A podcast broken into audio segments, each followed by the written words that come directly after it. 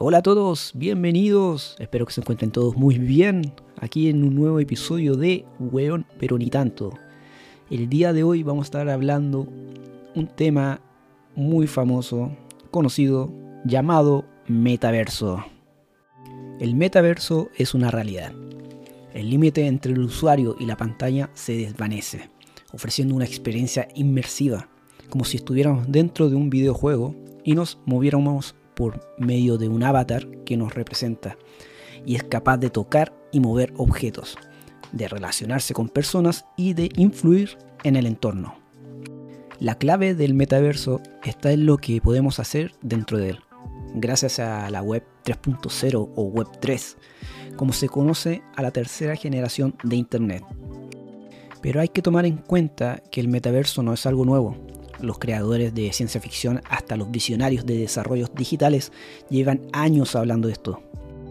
Imagínense, dentro de 10 años aproximado, tener tu avatar en un mundo digital en el que puedas explorar mundos con posibilidades infinitas. Todo lo que hacías comúnmente, como las compras, la educación, el trabajo, todo será por el metaverso. Ya hay productos que han iniciado la interacción con esta nueva tecnología, como los teléfonos inteligentes, la tecnología blockchain que se dieron en las criptomonedas. Justamente la cadena de bloques o blockchain es la base para que el metaverso sea descentralizado y los usuarios y desarrolladores puedan ser dueños de sus propios datos y contenido, así como poseer y comercializar NFT o tokens.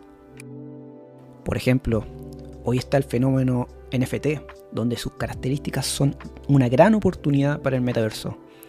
Un NFT son obras digitales que pueden ser compradas y vendidas e incluso ya hay creaciones que pueden valer millones de dólares.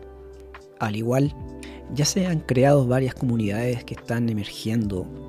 La más conocida Discord, que anteriormente fue solo para gamers y, y hoy se está utilizando también para esta tecnología hay elementos del metaverso que se están dando hoy y los que están impulsando estos proyectos son adolescentes, la nueva generación que está entrando a estas nuevas tecnologías y están llevando la delantera en el metaverso.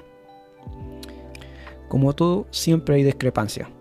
Hay personas que están divididas por el metaverso.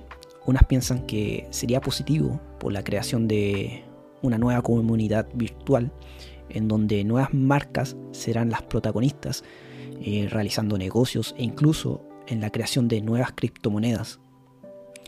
Y otras que sería negativo, ya que el metaverso lo que quiere es asimilar nuestra vida cotidiana y trasladarla a su mundo, lo que significaría que dependiéramos del mundo digital para casi todo.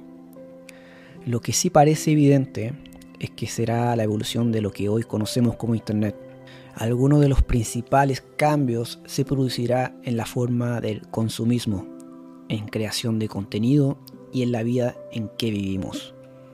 Pero bueno, durante el tiempo sabremos si realmente prometen lo que ofrecen en este mundo virtual.